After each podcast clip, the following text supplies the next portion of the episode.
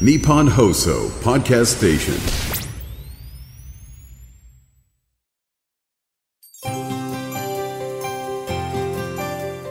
1月20日土曜日日本放送 OK コージーアップ週末増刊号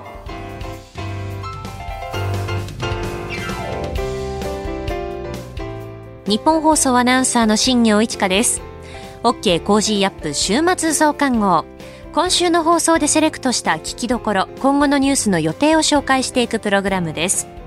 番組の後半は Cozy up コメンテーターがゲストと対談するコーナー。今月はジャーナリストの峯村健司さんと慈眼寺住職大阿闍梨の塩沼亮潤さんです。今週もお付き合いください。え、今週は飯田浩司アナウンサーが台湾総統選挙を取材しまして、15日月曜日は現地から生放送でお送りしました。取り上げたニュースを振り返っていきます。台湾総統選挙民進党来清徳氏が当選。北朝鮮の外相がモスクワ入り、ロシアとの関係発展か。アメリカ軍17日から能登半島地震支援活動を開始。ダイハツ不正問題、国土交通省が是正命令。阪神淡路大震災から29年。アメリカ大統領選、共和党候補者選び初戦、トランプ氏が大差で勝利。中国 GDP5.2% 増、名目 GDP が実質 GDP を下回る。ゼレンスキー大統領ダボス会議で対ロ制裁、支援継続を訴え演説。中国が台湾周辺で総統選以降初の大規模な軍事行動。こういったニュースを取り上げました。今週の聞きどころです。1月15日月曜日に宮崎哲也さんと取り上げた台湾総統選挙民進党来清徳氏が当選というニュース。え結果の分析、さらに今後の課題についてなど、産経新聞矢板昭夫台北支局長のインタビューを交えてお送りしました。それでは今週のプレイバック。台湾総統選挙民進党来清徳氏が当選。今後の課題は？13日に投票が行われた台湾総統選挙は中国と距離を置く与党民進党の来清徳氏が当選しました。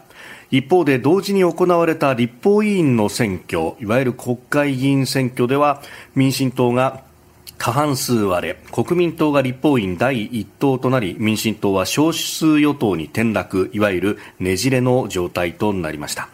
選挙の結果そして今後について産経新聞矢板昭夫台北支局長に聞きました。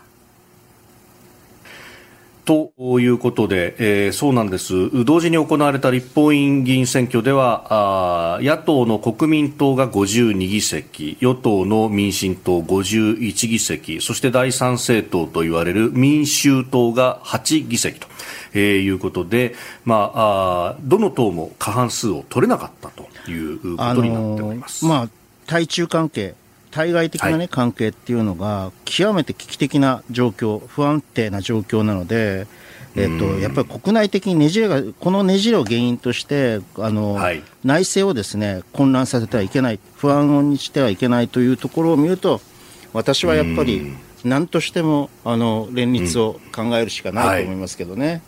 うんそこでこの民衆党がどう出てきてどこと組むのかということなどね。まあや、矢板さんにちょっとお話を聞いてみましょう、ね、はい、えー、インタビューの模様をお聞きいただきます実はこの8年間、蔡英文はよくやってたんですよね。あの、経済成長も、あの、まあ、結構コロナの中でですね、各国は低迷する中で、台湾はまあそこそこ、あの、元気になってるし、今台湾の一人一人当たりの GTB って日本と韓国を超えてるんですよね、去年から。だからまあもちろん、その、円安っていうこともあると思うんですけど、ドルベースで、超えているわけでして、日本とアメリカの関係もね、非常に良くなっていると。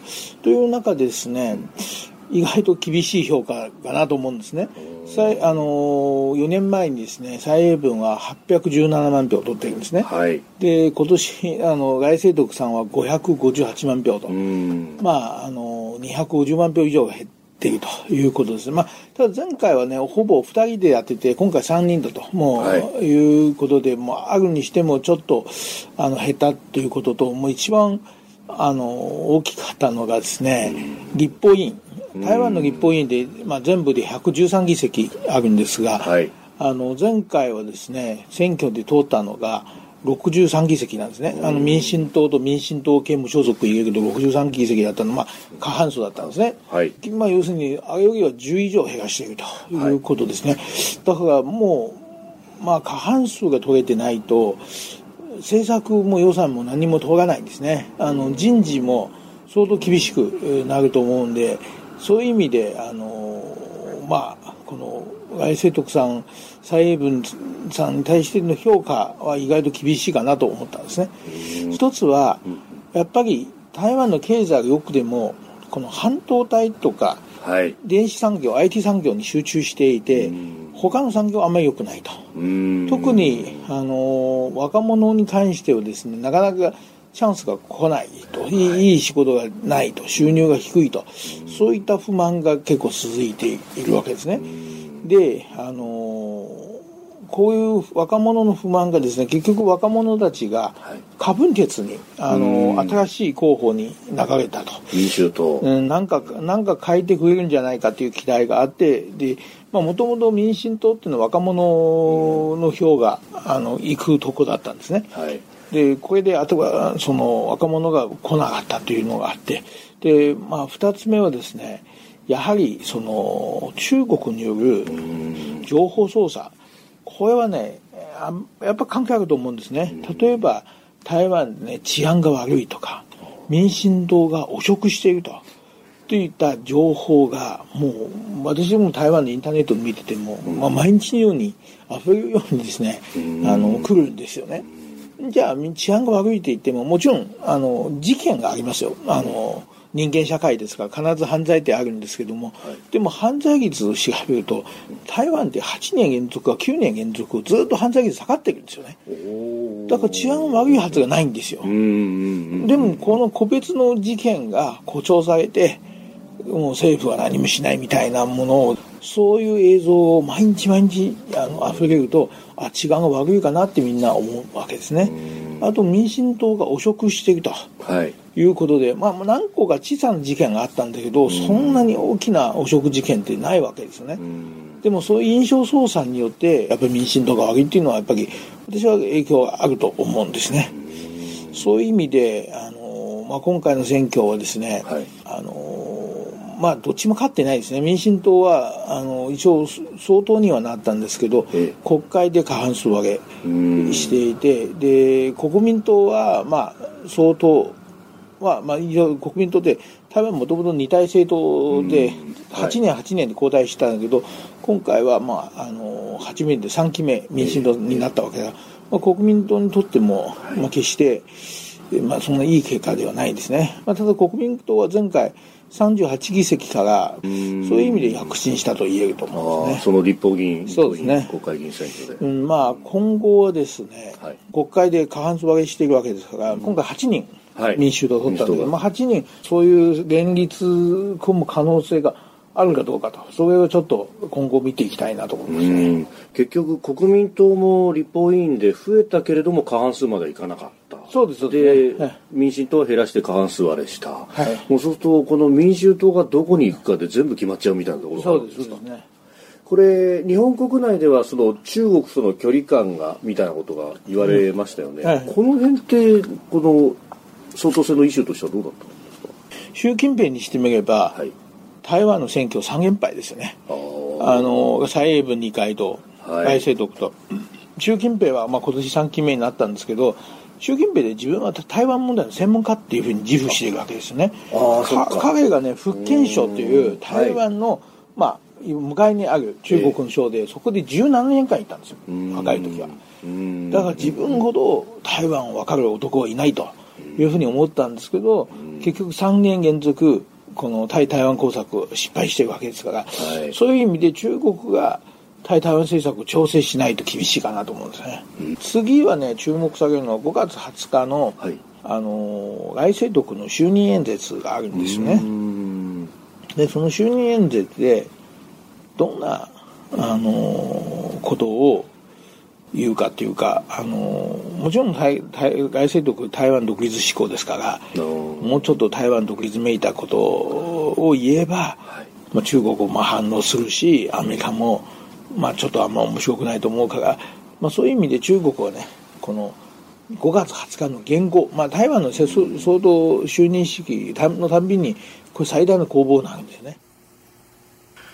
この5月20日の就任式の文言、まあ、そこにかなりいろんな工作が入るんだというようなね、えー、話もあるそうでありますが、まあ、来世特使のことを習近平国家主席は名指しで批判をしていたというこの拳を振り上げた状態でそれをどう下ろせるのかというようなところも注目されているようです。宮崎さんいかがでしょうか、まあ、あの台湾の,、ね、あの選挙っていうのは基本的に、はい、あの総統選っていうのは基本的にあの国民党と民衆党が交互にあの、はい、民進党。民進党がごめんなさい。国民党と民進党交互に政権を担うというようなこの一種の振り子みたいなねそういう構造があったんですけど、はい、今回はこれが崩れていますよね明らかに。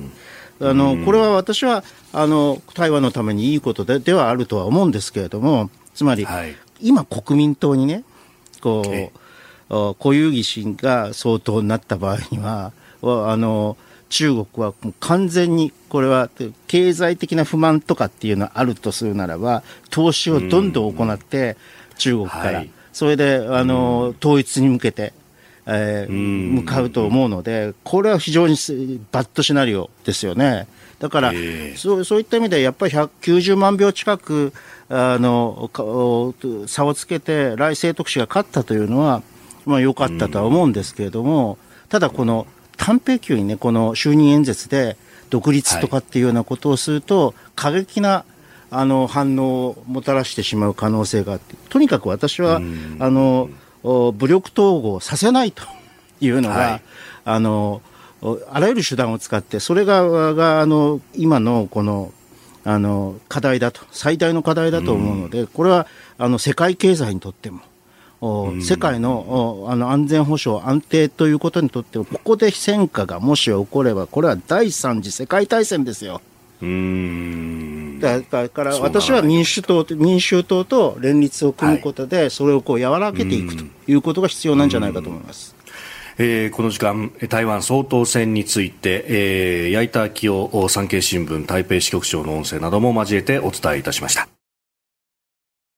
この後はこれからの1週間のニュースの予定と来週のコメンテーターをご紹介します。後半は番組コメンテーターの対談コーナーです。どうぞ最後までお楽しみください。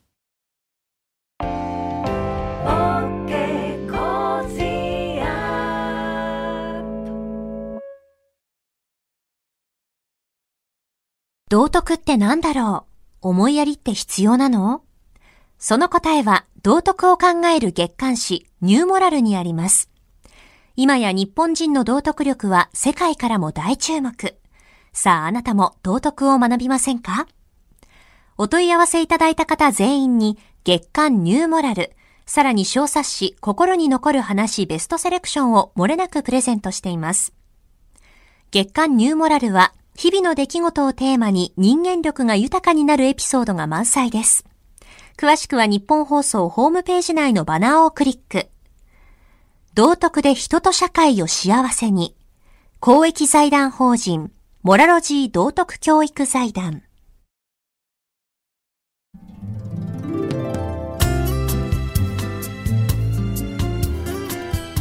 OK Cozy up 週末増刊号。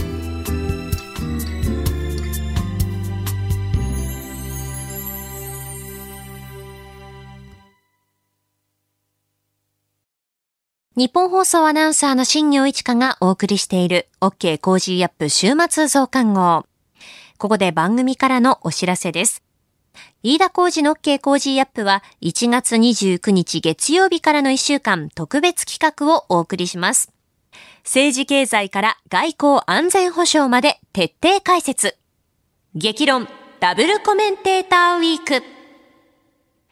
毎日6時台から2人のコメンテーターが生登場。政治経済から外交安全保障までニュースを徹底解説、生激論を繰り広げます。えまず初日1月29日月曜日のコメンテーターは、評論家の宮崎哲也さんとジャーナリストの須田慎一郎さん。1月30日火曜日は、数量政策学者の高橋洋一さんと外交評論家の三宅邦彦さん。1月31日水曜日は、ジャーナリストの峰村健二さんと軍事評論家の小泉優さん。2月1日木曜日は、自民党参議院議員の青山茂春さんと政治ジャーナリスト田崎史郎さん。最終日2月2日は、経済学者の飯田康之さんと経済アナリストのジョセフ・クラフトさん。飯田浩二の OK 工事アップ激論ダブルコメンテーターウィーク。1月29日月曜日の朝6時からぜひ生放送でお聞きください。えさらにもう一つ番組からのお知らせがあります。飯田浩二の OK 工事アップの番組イベント第2弾が緊急決定しました。日本放送開局70周年記念、飯田浩二の OK 工事アップ、激論横浜ベイサミット in 神奈川県民ホール。4月28日日曜日午後4時開演。会場は神奈川県民ホール、神奈川県横浜市山下公園近くです。えー、横須賀生まれ、横須賀育ち、大学時代を横浜で過ごした飯田浩二アナウンサーの地元、神奈川県での開催です。えー、今の時点で、えー、出演が決まっているゲストの皆さんですが、えー、自民党参議院議員の青山茂春さん、経済学者の飯田康之さん、軍事評論家の小泉優さん、ジャーナリストの須田慎一郎さん、ジャーナリストの峰村健二さん、評論家の宮崎哲也さんとなっています、えー、さらに追加のゲストはまた今後発表していきますのでどうぞお楽しみに。チケットの最速先行発売は1月22日月曜日午前6時からスタートです。お値段は税込み6500円です。Cozy up の番組ホームページにイベント特設ホームページへのバナーが掲載されています。詳しくはホームページをご確認ください。続いてはこれからの予定をお伝えします。1月21日日曜日、京都市長選告示。1月22日月曜日、日銀金融政策決定会合開催。EU 外相理事会開催。国公立大二次試験出願受付開始。1月23日火曜日、定例閣議。日中経済協会合同代表団が中国を訪問。上田日銀総裁が会見。アメリカアカデミー賞候補発表。1月24日水曜日。2023年と12月の貿易統計発表。1月25日木曜日。ヨーロッパ中央銀行 ECB 定例理事会開催。2023年10月から12月期のアメリカ GDP 速報値発表。京都アニメーション放火殺人事件で殺人罪などに問われた青葉真司被告の判決。1月26日金曜日、定例閣議。小池知事定例会見。通常国会召集。2023年12月のアメリカ個人消費支出 PCE 物価指数発表。12月18日、19日の金融政策決定会合、議事要旨発表。選抜高校野球大会出場校を決める選考委員会開催。続いては来週のコメンテーターのラインナップをご紹介します。1月22日月曜日、ジャーナリストの須田慎一郎さん。23日火曜日、戦略科学者の中川浩二さん。24日水曜日、テレビ東京解説委員ジャーナリストの山川達夫さん。25日木曜日、総実総合研究所チーフエコノミストの吉崎達彦さん。26日金曜日、外交評論家で内閣官房参与の宮家邦彦さん。コメンテーターの皆さんは6時台からの登場、ニュース解説をしていただきます。この後は Cozy up コメンテーターがゲストと対談するコーナー。今月はジャーナリストの峯村健司さんと慈眼寺住職大阿闍梨の塩沼亮潤さんです。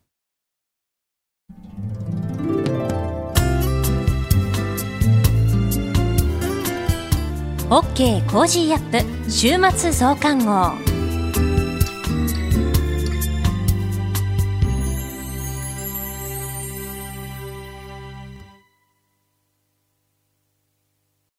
自分よし、相手よし、第三者よし。この三方よしの考え方は、より良い人生を築くための重要な指針です。モラロジー道徳教育財団は、ビジネスリーダーのための経営誌、月刊三方よし経営を発刊。人づくり、SDGs に取り組む企業の皆さんにおすすめの一冊です。お問い合わせいただいた方全員に、月刊三方よし経営の見本誌、さらに小冊子心に残る話ベストセレクションを漏れなくプレゼントしています。詳しくは日本放送のホームページ内のバナーをクリック。道徳で人と社会を幸せに。公益財団法人モラロジー道徳教育財団。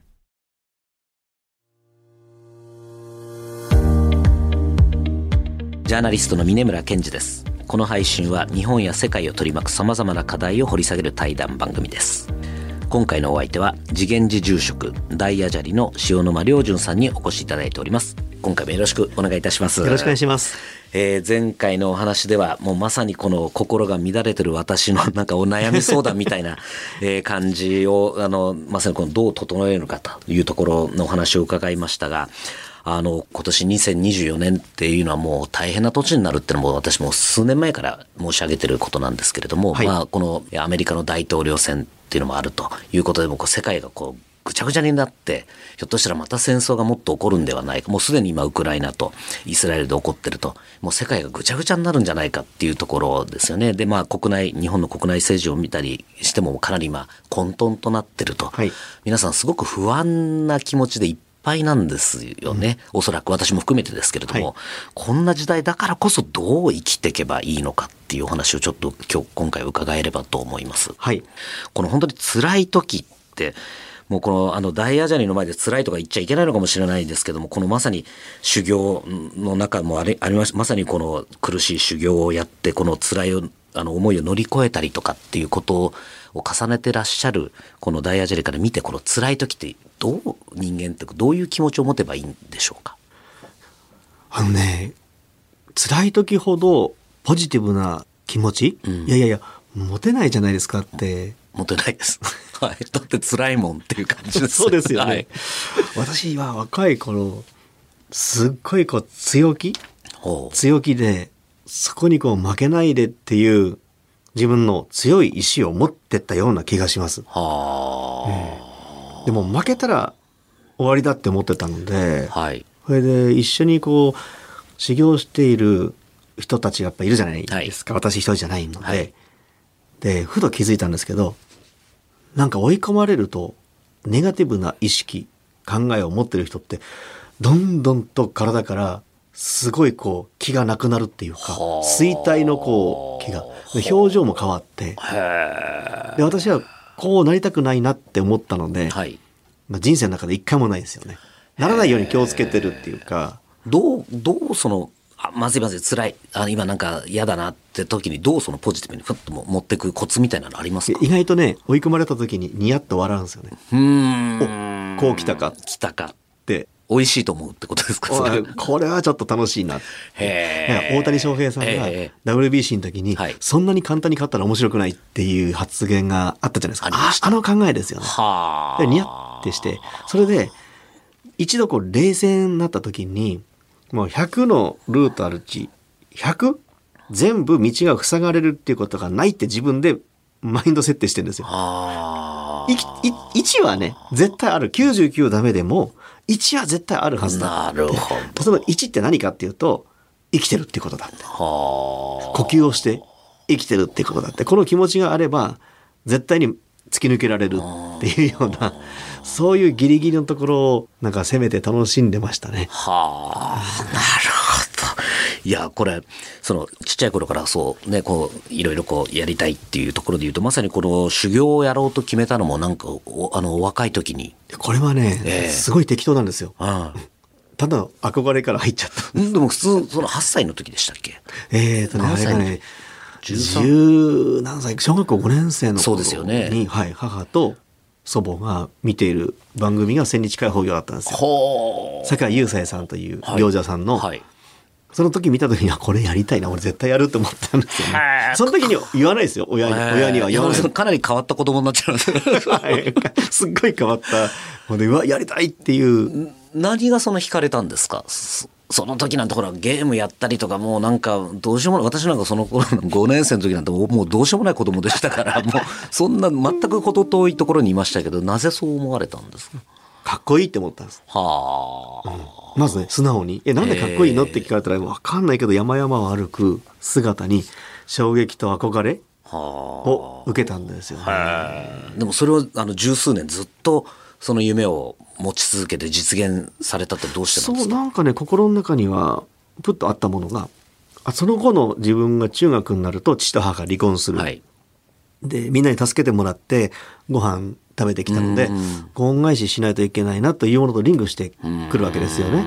それで、まあ、小学中学高校卒業の頃にはもう千日化工業は絶対にやるんだっていうようなそういうマインドになってて、はい。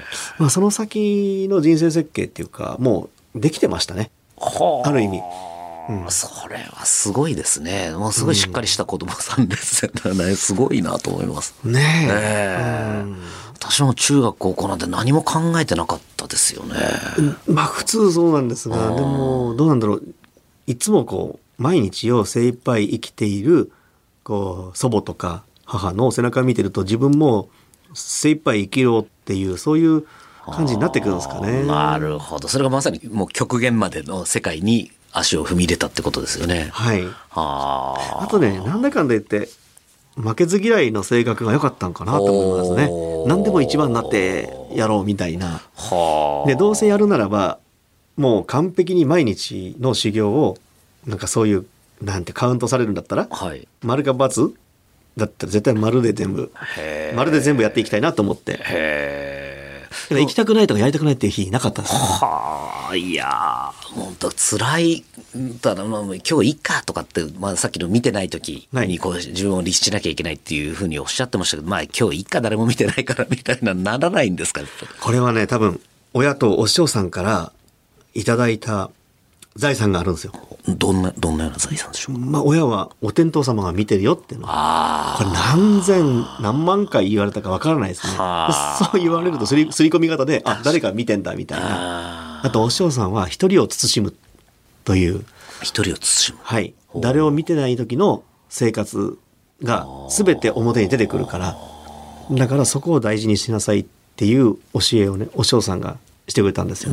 結構ねお師匠さんはねああしなさいこうしなさいって型にはめない、へええー指導の仕方をしました、うんうんうんうんうん、だから後ろ姿から自分のやってることを真似してもらって学んでもらうしかないと、はあ。厳しい修行とか勉強は自分勝手にすればいいって。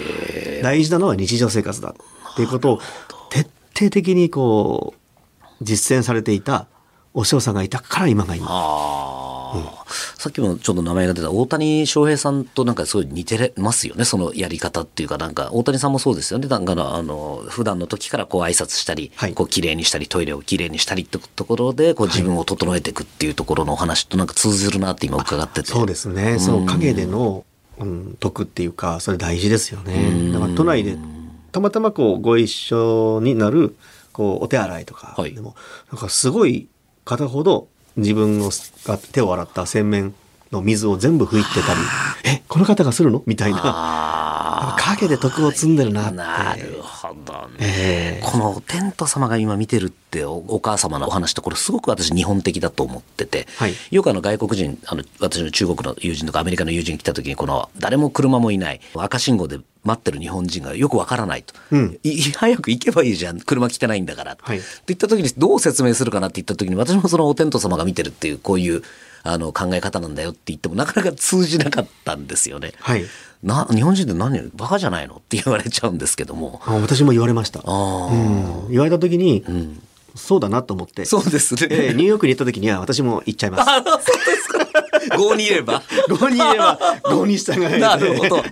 ああまあ日本ではそれはやっちゃいけませんはいけどね、ハワイでも多分ダメだと思うんですね、はい。アメリカでも。絶対ダメなことはダメなんですがうん。もうニューヨークはもうあれでもう事故する人とかってあんまりないんで。そうですよ。あれも青、青、まあ、待ってると渡れないですからね、確かに。そもそも。そうですね。えうん。なるだからその、お天道様が見てるよっていう精神は、なんか日本独特だなと思うんですよ。本当にそう思いますですよね。ええうん例えば、あの、宗教っていうのは、海外の場合は、リリュージョン、はいリリュージョンで、神から離れた太宰に生きている人間をまたつなげるっていう意味なんですよ。で宗教っていうのはこれは、えー真理の教えって言って全然違うものを明治の学者さんが一緒に訳しちゃったんですよね。あうん、だから真実に生きる教えが宗教でなるほどリリュージョンなのでちょっとねニュアンスが違うんですよあ、ね。なるほど。うん、なので真実に生きていく、うんうんうんそういうことを教える宗教があるっていうことは素晴らしいですよね。ああ、なるほどね。いやーそういう意味では、まあ、この逆境に、こう、いかに、こうつ乗り、乗り越えるかってところで、この、あの、前のインタビューでも拝見しましたけど、その良き理解者を持つことも大事だっていうふうにおっしゃってた。この良き理解者は、あの、どんなような方、どういう、どう探せばいいんでしょうか？まあ、例えばね、え本当に心から応援してくれてる人とか思ってくれてる人ってそんなに数いなくていいと思うんですよ。たった一人でも世の中に、あうーん、でそこがなんかもうくじけそうになる時のつっかえ棒になる、はい。支えになるっていうか、ああの人と心と心がつながってて応援してくれるから自分また頑張れるっていうそういう原動力になると思うんですね。これ亡くなった時にはねなんか本当不安定になると思うんですよ。たった一人でもいいから良き理解者っていうのが存在するっていうことが無限に挑戦の可能性が広がると思うんですよ。はあちなみにもしお差し支えないけどダイヤジャリにとってみてのその支える方ってどういう方なんですか、理解者の方。そうですね。祖母とか母なんですよ。祖母はもういなくなっちゃったんうん。でやっぱり自分の親とかなんかは逆に本当42歳ぐらいまで非常に私に厳しかったのであそうなんだ。普通32歳でダイヤジャリとかになると、ええ。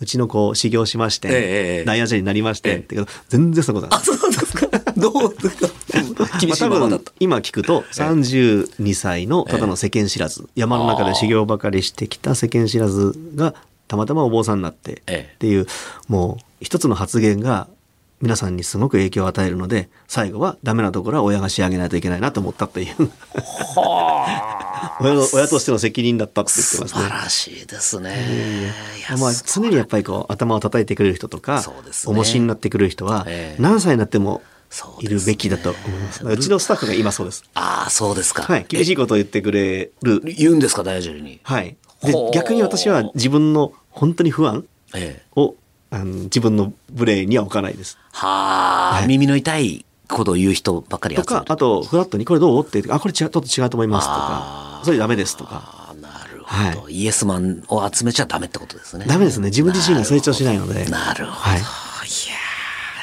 非常に興味深いお話ありがとうございました。ありがとうございます。あの今月は慈眼寺住職大阿闍梨の塩沼亮潤さんにお話を伺っております。えー次回もまたよろしくお願いいたします。よろしくお願いします。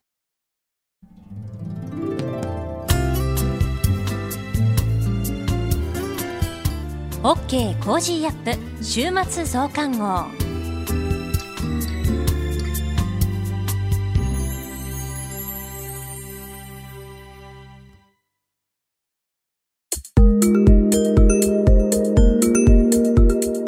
ニッポン放送飯田浩司の OK Cozy up。平日月曜日から金曜日朝6時から8時までの生放送でお届けしています。ぜひ FM 放送、AM 放送はもちろん、ラジコやラジコのタイムフリーでもお楽しみください。OK Cozy up 週末増刊号。ここまでのお相手は、ニッポン放送アナウンサーの新行市佳でした。